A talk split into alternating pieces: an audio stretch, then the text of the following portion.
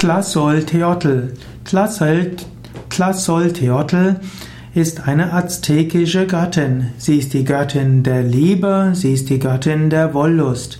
Sie gilt als die Liebesgöttin und die Erdgöttin. Relativ häufig wird auch gesagt, dass sie die Göttin der verbotenen Liebe ist und der Wollust. Sie ist die Göttin der geschlechtlichen Liebe und des sexuellen Verlangens. Tlasolteotl ist die große Verführerin und sie unterstützt die Menschen bei ihrer sexuellen Begierde. Tlasolteotl soll insbesondere Menschen verleiten zu Ehebruch, Zügellosigkeit, sexuelle Ausschweifung wie auch äh, erotische Höchstleistungen. Tlasolteotl ist auch die Beschützerin von unerlaubten Liebesbeziehungen. Man sah in ihr aber auch die Überträgerin von Geschlechtskrankheiten. Sie war aber auch diejenige, die anderen die Sünden vergab.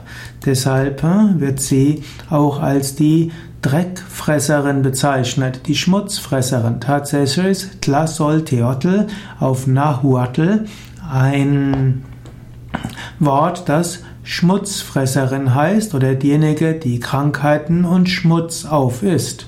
Und so gilt sie als diejenigen, die alle Sünden reinigt. Es soll also heißen, wer sich zu ihr bekennt, der reinigt die Seelen.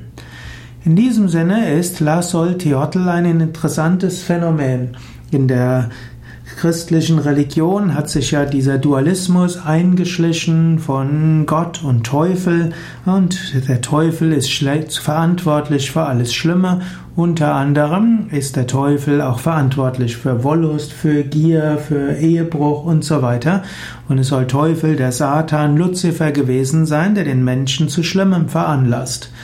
Währenddessen in vielen anderen Religionen und Kulten werden alle Kräfte auch als göttlich angesehen.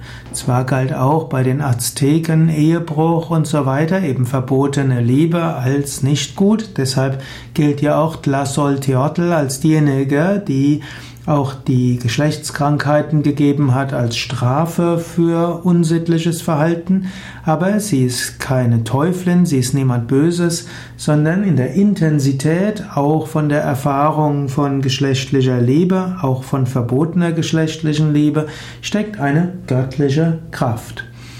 Auch im Yoga gibt es ähnliche Prinzipien. Natürlich gibt es Brahmacharya als Grundprinzip, Vermeidung von sexuellem Fehlverhalten.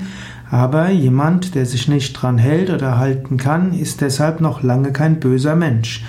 Und äh, so hat zum Beispiel mein Meister Same Vishnadevananda gerne gesagt, die Sexualität ist eine göttliche Kraft. Man kann darum beten, dass man sie auf ethische Weise leben kann, aber letztlich ist, haben Menschen nicht die Fähigkeit, diese göttliche Kraft 100% zu steuern.